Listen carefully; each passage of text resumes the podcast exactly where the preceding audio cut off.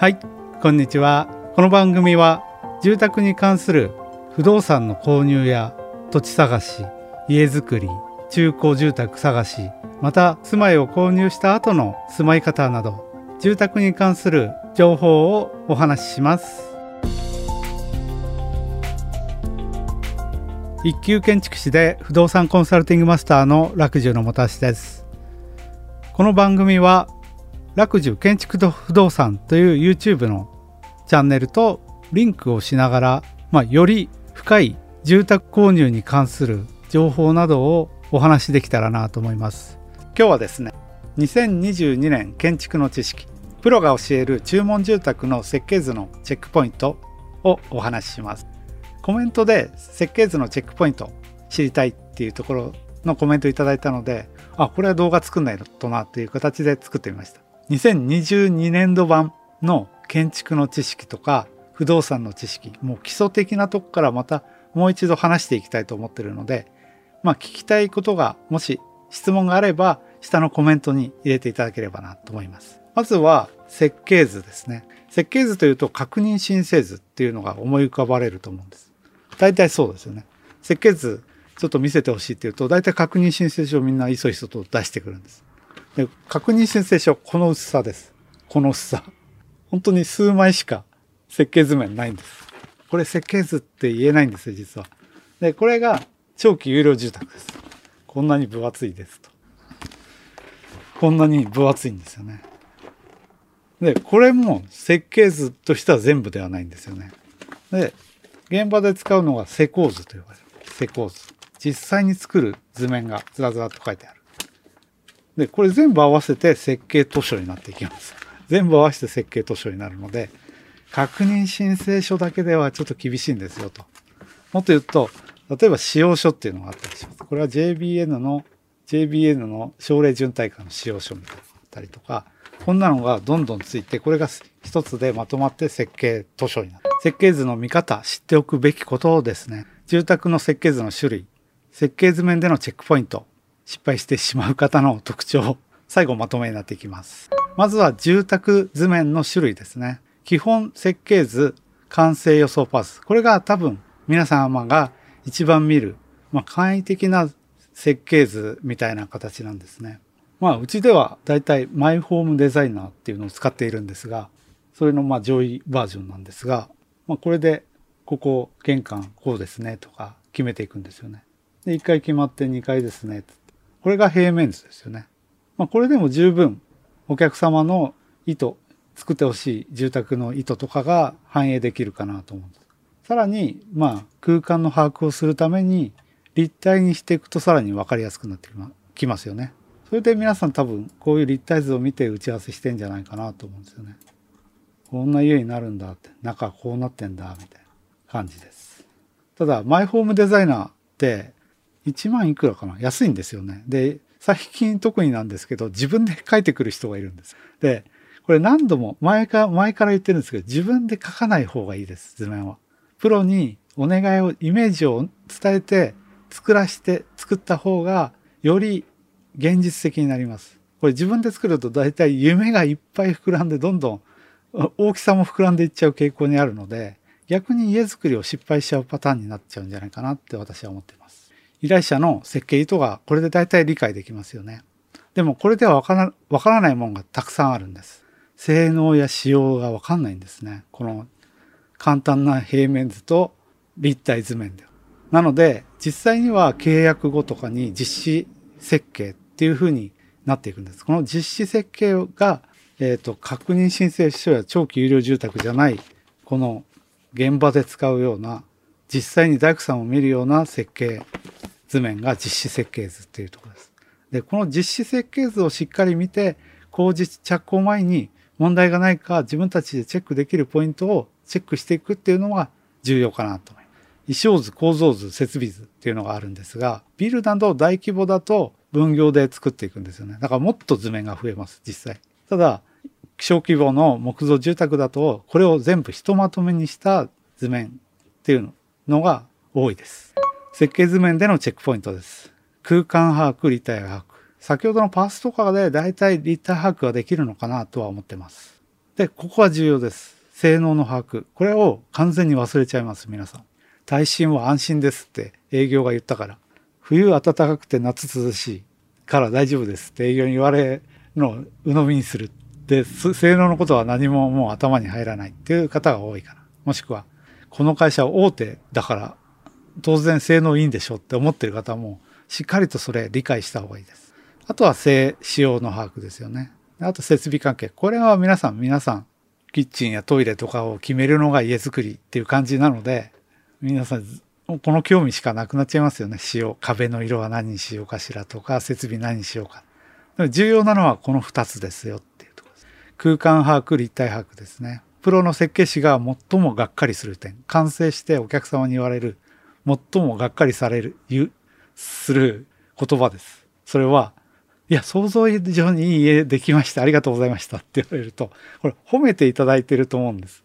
ただし、まあ、設計者としては、できれば想像通りできましたっていうふうに言われるのが一番嬉しいですよね。それは設計図を作って、まあ、空間を把握して、あ、こんな想像通りできたんですねって言っていただけるのが一番いいんですけど、え、こんなすごい家になっちゃったんですかっていうのは、我々設計者の、まあ、技量不足っていうもうレッテルを貼られているようなもんだっていう形です。立体的なイメージ、平面図や立面図でもう作っていくんですけど、これ難しいんですよね。多分難しいと思うんです。実空間でメチャーで測っていった方がいいです。今後やっていく方は、天井高2.2メーターっていうんだったら、メジャーで2.2メーターの位置にあって、こう、あ、これぐらいの天井高なんだなとか、2.4メーターだったら2.4メーターだなとかっていうのを測っていく。横幅、キッチンの幅とかまあ、キッチンだったらショールーム行けば見れるとは思うんですけどね。まあ、最終的には、こんな VR みたいな。VR。VR ですごく仮想現実みたいなので理解できる時代が来るのかな。もう実際にやってる会社もあるとは思うんですよね。それぐらい空間把握に気を使うっていうところはあります。ポイントは、それでも平面小サイズなんです。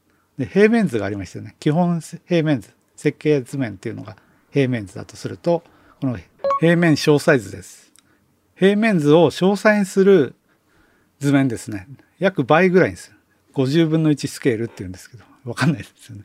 施工図にもなる。大工さんが実際見て、職人さんが見て作っていく図面になっていく。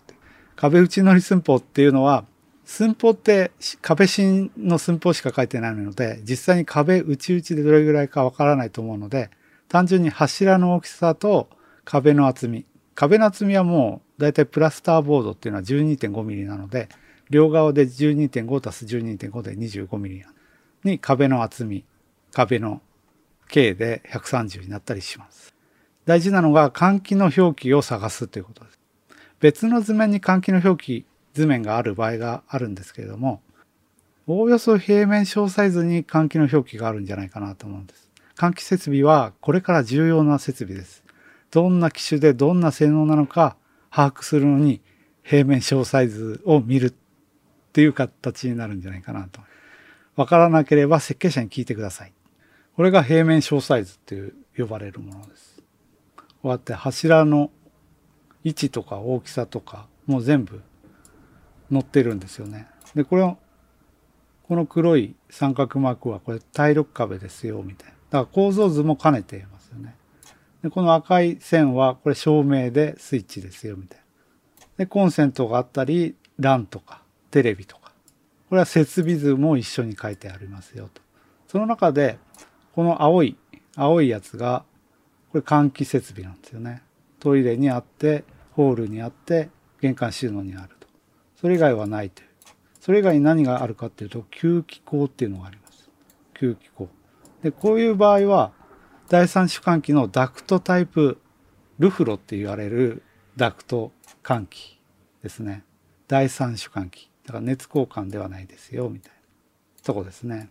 図面、平面小サイズはすごいいろんなものが書き込んであるので、これにあと天井伏せ図、もしくはここに CH2400 って書いてあると、天井高2400の LDK ですよ、みたいな感じで立体の把握ができていくっていうところですね。難しいですかね。次が大事ですね。性能の把握です。高性能住宅とかっていう定義がないんです。主に重要なのは耐震と省エネ性能です。耐震性能は図面ではわからない。わかんないんですよね。先ほどの筋交いの位置はわかるんですけど、耐震性能は図面だけではわからないです。計算しないとわからないですね。住宅性能評価と長期有料住宅のみで耐震等級っていうのが評価されます。耐震等級っていう。認定、耐震の認定はもう耐震等級しかないです。なので、このどちらかを取りましょうというところです。まあ最近は住宅性能評価で長期有料住宅も認定取れるので、まあ、まずは住宅性能評価を取る。構造計算書を見せてもらいましょうというところです。これは長期有料住宅の図面のほぼ大半が実は構造計算書なんですよね。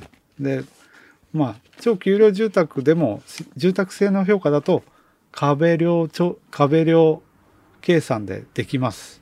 その壁量計算なのか構造計算なのかをしっかりと理解して設計を進めていってほしいんです、皆さんには。で、これ、将来必ずっていうか必ずとやは言えないかもしれないですけど、4号特例という構造計算しなくていいよっていう特例はなくなっていく方向にあると思います。なので、20年後、え構造計算ないのこの住宅になっちゃわない方が良いかなと思ってます。断熱性能は図面で確認できます。見るのは使用書か仕上げ表に大体書いてありますか。使用書仕上げ表に書いてなければ、金ばかり図っていう、これ金ばかり図って読むんですけれども、金ばかり図を見てください。金ばかり図ですね。断面を詳細にした図面です。平面詳細図っていうのは平面を詳細に。断面詳細図でもいいと思うんです、名称は。でもなぜか金ばかり図って言うんですよね。これ最初読めないですよね。ない会社もありますか？まあ、その場合は何でないんですかってちょっと聞いた方がいいですよね。詳細の高さ寸法の明記がされます。大事なのは断熱仕様がここで見れます。どんな断熱でどんな厚みか見れるので、まあ大概断熱どうですかって相談来た図面を見るのにはまず私は金ばかり図見ますよね。数値ではわからなくていいです。断熱性能は設計者に聞いてください。必要なのは最低でもヒート20の事実ぐらい欲しいよと。もうこれ以上欲しいですね。6地域でできれば、できればっていうか最低限0.46。この UH0.46。この言葉だけ覚えててください。できれば0.3ぐらいにした方が6地域ではね、安心ですよと。これが金ばかりです。断面を本当に詳細にした図面なんですよね。そこにはこういうところ断熱材は何を使う防湿層はタイベックスマートを使うとかいろいろ書いてありますよねここういう厚みとかどんな仕様っていうのが書いてありますこれは負荷断熱にネオマホームとか重点断熱にグラスール使っていますよとか基礎断熱どういうふうになってますかとか床断熱なんですか基礎断熱なんですかもう分かんない方が多いですよね。失敗してしまう方の特徴です。冬暖かい家です。夏涼しい家ですよ、うちは。で、納得しちゃう方ですね。地震にうち強いですからって言われて、まあ、勝手に地震に強いんだって思っちゃう方。これが失敗してしまう最大の特徴かな。要はいい人なんですよね。とてもいい方々を、まあ、騙すというわけではないんですけれども、逆に根拠をしっかりと示してもらうのは当然ですよね。物を買うことに対してこれが性能どれだけあるのかは根拠じゃあ車を買う時にこれ速い車ですって言ってもじゃあどんだけ速いのかとかっていうのは馬力とかで出てきますよね。その数値が全然ないのに速い車っていうのは嘘だろって言えますよね。なのでそこだけはどんな家どんなに安心できる家でも聞いた方がいいんです。特に大手ハウスメーカーの方はなんだか知らないけど大手だから高いからこれはすごいいい家なんだって思ってるかもしれないんですけども別に批判するわけではないんですしっかりと根拠を見せてほしいって言ってくださいっていうところですまず根拠をしっかりと把握すること耐震性能は耐震等級でしか現在表せないです。それのま3以上当然なんですよねって言ったらその根拠は耐震等級3の認定ですよっていうとこです。温熱省エネ性能断熱とかの空調関係とかですねはしっかりと確認して換気扇は何を使っている。これ断熱性能だけではないですね、まあ、パッシブ性能って言ってどれだけ日射取得するとかっていうのも分かってくるとさらにいいかなと。数値です。先ほどの。これ何度も何度も言ってるんですけれどもなぜか信用してしまうんですかね。あったかい家うちはあったかい家ですに信用されてしまうよりは数値を確かめてください。例えば6地域であればうちはあったかい家です。数値は0.6ですって言ったらそれはあんまり暖かくない家ですよと。できれば0.34以下ぐらいにしたいなって私は最近思ってます。C 値 C 値は図面では出ません。なので現場もしくは完成時に測定をして C 値が出てきます。C 値1以下にしてくださいっていうのも言ってください。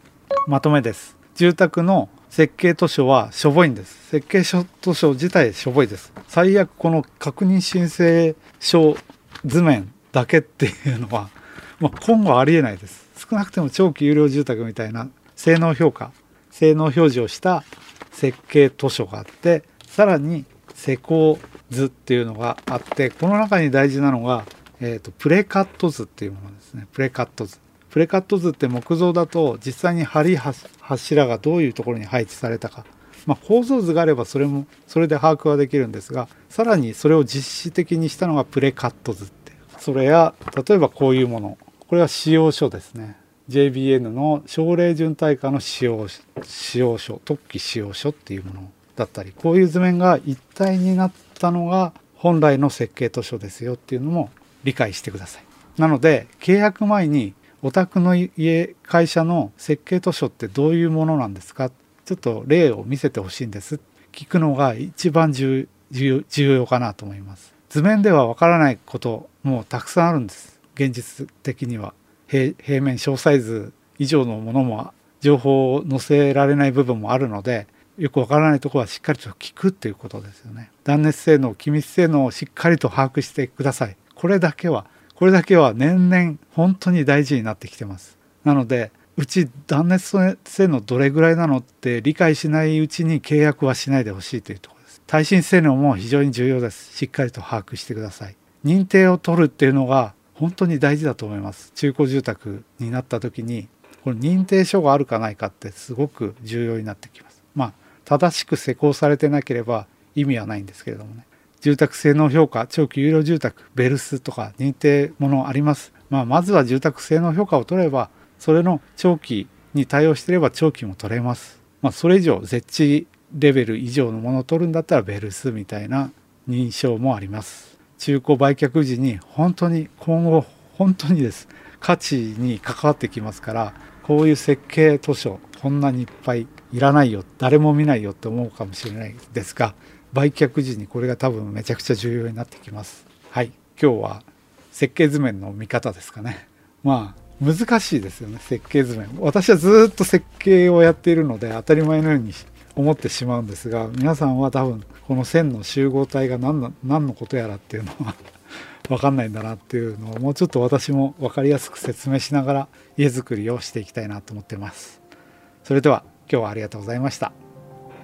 さようなら。